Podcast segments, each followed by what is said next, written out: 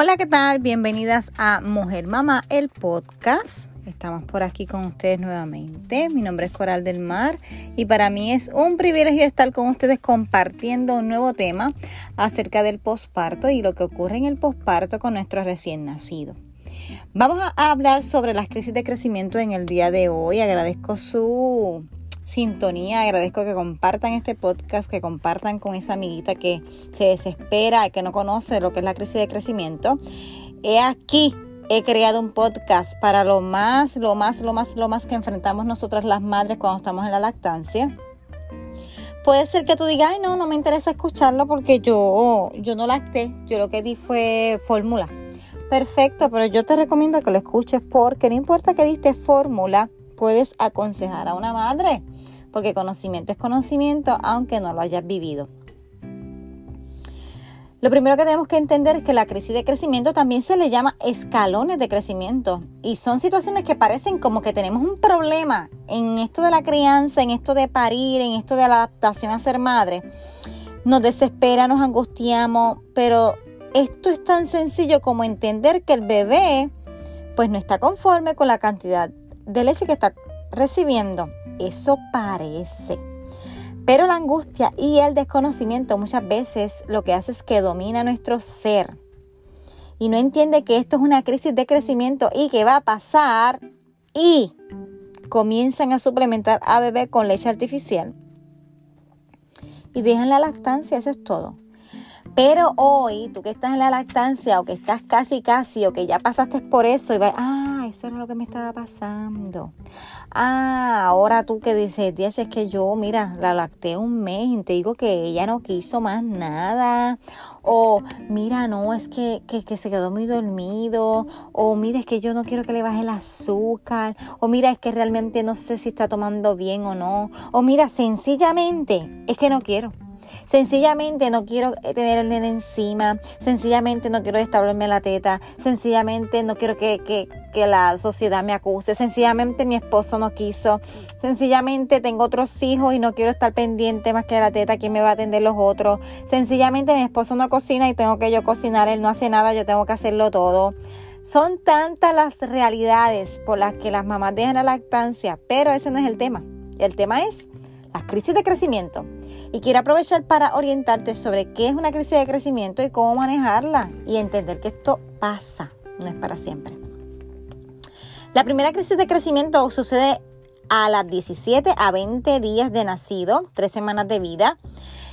¿Qué pasa con ese bebé? Ese bebé quiere mamar de manera continua, puede comer cada 30 minutos. Y como tú desconoces de esto, tu familia desconoce de esto, comienzan. Ay, vine, pero esa leche es bien agua, no lo llena. Ay, Disney. Ay, eh, ay, santo, pero no quieres ponerle un poquito de cereal. ¿Por qué no intentas por las noches darle fórmula para que descanses más? Mira, ay bendito, no te has bañado. Vas a tener que hacer algo porque esa leche no le está haciendo nada. Y no han pasado más que tres semanas de vida.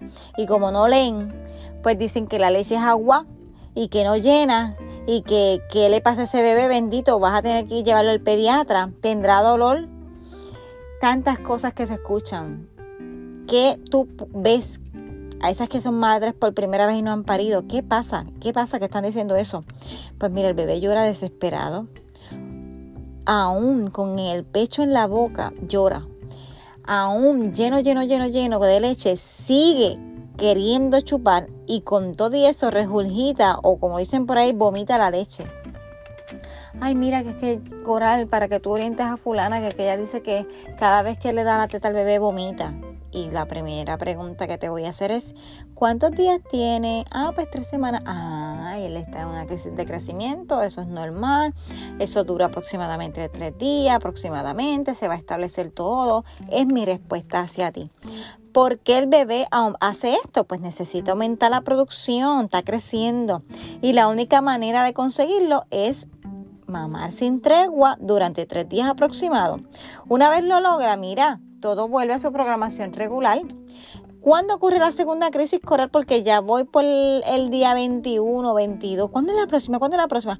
Al mes y medio, a la semana 6 o 7 de haber nacido. Incrementa la demanda y número de tomas. Tú te sientes súper nice, ya sales con él, ya te pones los jeans, ya estás súper nice, ya puedes recoger, limpiar, cocinar.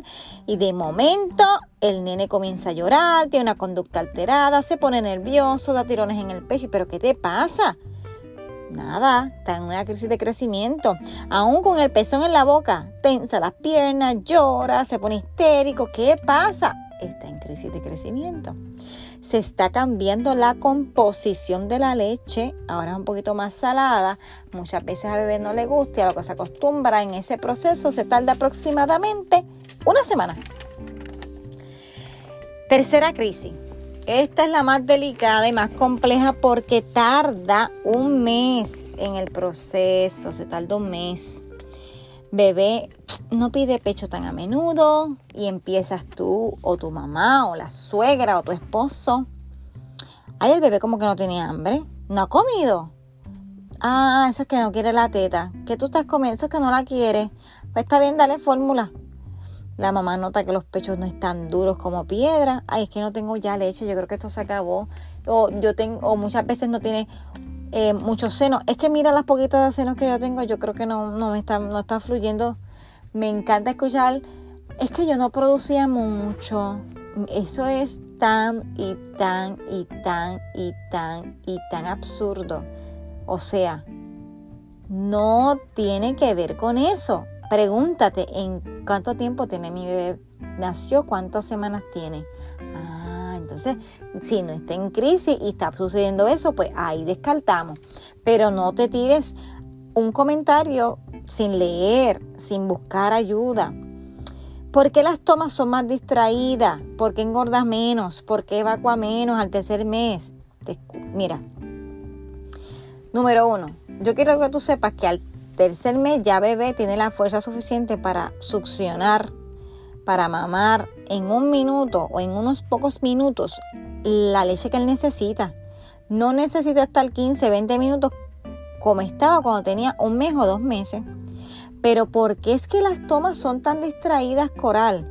Porque se desarrolla más el campo de la visión y de la audición y se distrae más. ¿Y por qué mis tetas están más blanditas y no es como antes? Porque se tarda 2.2 minutos la leche en, estar en el proceso de salir de eyección y por eso es que los niños se molestan. Se molestan porque no está el banquete ahí inmediato, tienen que esperar. ¡Wow! ¡Qué increíble es la naturaleza! Le enseñan a esperar desde, desde los tres meses de edad. Al año vuelve a ocurrir el bebé sí deja de mostrar interés. Pero yo soy bien honesta.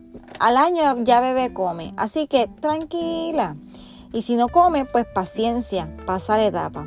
A los dos años es casi un nivel de recién nacido. Ustedes saben que yo, pero Coral que está como un bebé pidiendo lo mismo, se desespera porque está creciendo, tiene una etapa de desarrollo similar a la de un adolescente, adicional a que está en la etapa del no y de la autoafirmación, ¿verdad? Que decimos los terribles dos. Pues mira, esto es lo que está pasando, una crisis de crecimiento. Pero tengo que avisarte que hay dos, dos etapas o dos tiempos donde hay una falsa crisis. Es a los cuatro meses y a los ocho meses. ¿Qué pasa al cuarto mes de un bebé? Vuelve otra vez a levantarse cada dos horas, porque está en una adaptación, ¿verdad?, del sueño. Y a los ocho meses se despiertan en angustia y llorando, porque a los ocho meses sucede eso. Así que paciencia, mamá. Mamá lee, mamá pregunta. No te angusties, no tomes eh, decisiones apresuradas ni presionadas por tu esposo, por tu abuela, por tu suegra, por la vecina, por la amiga que lactó dos meses y dejó de lactar. ¿Me entienden? Busca, usa tu sabiduría. Oye, Coral, ¿y qué recomendación entonces tú me das para pasar estas crisis que tú dices que van a pasar, pero Dios mío, esto es angustiante? Pues mira, una de las cosas que yo uso y recomiendan es dar pecho en silencio. No empieces a, ya, ya, pero ¿qué te pasa? tranquilo, tranquilo. No, calladita la boca, tomas a bebé, te pegas la tetin, él va a llorar, pero él va a, estar, va a ir procesando, es un proceso. No esperes a que llore para darle teta. ¿Por qué? Porque no se espera. Porque la desesperación y la ansiedad son cosas que interrumpen la paz de ellos propios, el concentrarse y te desespera a ti. ¿Y qué más? ¿Qué más? ¿Te llamo? No, paciencia. Paciencia, paciencia y paciencia. Hasta aquí este, esta cápsula, como yo digo, de las crisis de crecimiento, lee, ve video, escucha otras experiencias, esto te ayuda, te da paz, te da refrigerio. Si te gustó esta cápsula informativa de la crisis de crecimiento o quiero que no te sientas culpable por haber tener desconocimiento de estas crisis, no tener paciencia, no tener el, el temple para soportar estas crisis y diste leche artificial. Tranquila, tranquila. No estamos para juzgar a nadie. bebé está bien, está vivo, está saludable. Relax. Todo está bien, no pasa nada. Pero es mi deber orientarte. ¿Y qué más? Que hablándote en un podcast sobre las crisis de crecimiento. Gracias por el rato, gracias por escucharme. Comparte a otras amiguitas. Gracias y quiero que sepas que lo has hecho muy bien, mamá. Y si no eres mamá y vas a ser mamá, lo, te tengo que decir, lo vas a hacer muy bien. Gracias por el rato y recuerda que igual que tú, yo soy mujer mamá.